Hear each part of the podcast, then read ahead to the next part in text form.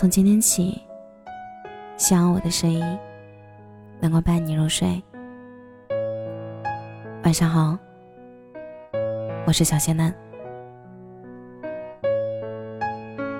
在很长的一段时间里，我不断怀疑自己是否真的存在某种性格缺陷。这孩子性格就是太安静了，这么内向，以后出了社会可怎么办啊？你这个人好闷啊，下次不带你出来玩了。从很小的时候开始，慢热、内向和不善交际的词似乎就跟我画上了等号。我很少有朋友，或者说不够合群，可能更符合别人口中的我一些。当同样的事情发生，我总会慢别人一拍，往往反射弧接收信号，再做出情感表达后。才发现，人家已经过了那个热情的点。喜欢安静，习惯性的隐藏着自己的情绪，生活也乏味到两点一线，常常会害怕处于某个突如其来的交际场合下。每次亲戚朋友来家中做客，我都是那个拘谨、不知所措、透明到稍不注意就会被遗忘的存在。久而久之。我成了父母担忧的对象，别人惶恐避而不及的怪物面瘫脸。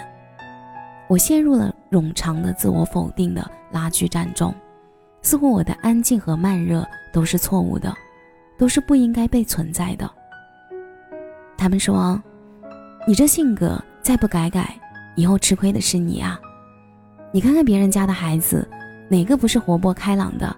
再看看你。”嘴巴要学着放甜一点，就你这样，再努力，领导都不会注意到你。周遭的许多人都在劝我要做出改变，我妥协了。我开始试着去对周围的人投其所好，来试图做到合群。比如别人都在玩王者，我就存钱换了内存足够大的手机去下载来玩。再或者，同事都在买基金理财。我就去学习相关课程，也跟着买。商量晚餐吃什么时，哪怕我自己心里已经有想吃的东西，也会选择放弃，然后去迎合他们的口味。后来，共同话题也属实越来越多，我听到的更多是：“你朋友好多呀，你人缘真好，你昨天没来，我们都特想你”之类与之前截然不同的话语。我喜欢着别人喜欢的事儿，喜欢着别人口中的我，却唯独偏偏不喜欢我自己。而我是从什么时候开始接受原本慢热安静的自己呢？好像是某个场合下，同事因为另外一个心直口快的同事的玩笑伤害到，其他人都只顾着捧腹大笑，而我却察觉到了他的情绪，选择安慰时，好像是发现。哪怕自己不善交际，也能凭借出色的能力被领导表扬时，好像是在很多很多的小事中，我看到了那个原本别人以为差劲的我，也可以是被别人需要的人。我慢慢的可以一个人去看喜欢的电影，一个人去吃想吃的路边摊，也可以一个人坐在咖啡馆听着喜欢的音乐，安静的看着书，不用去考虑迎合别人。单纯的只是在爱自己。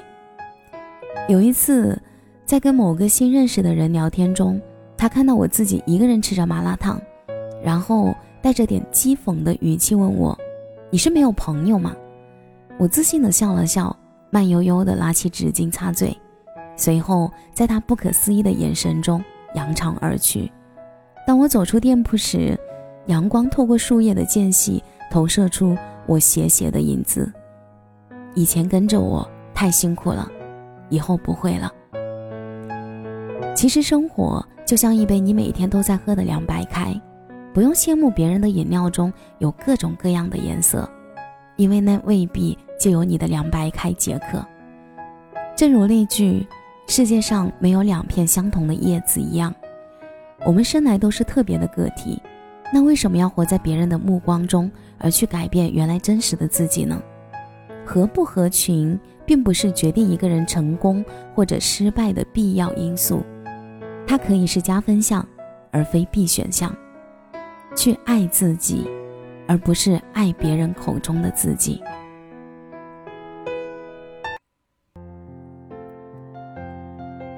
感谢你的收听，我是小仙丹。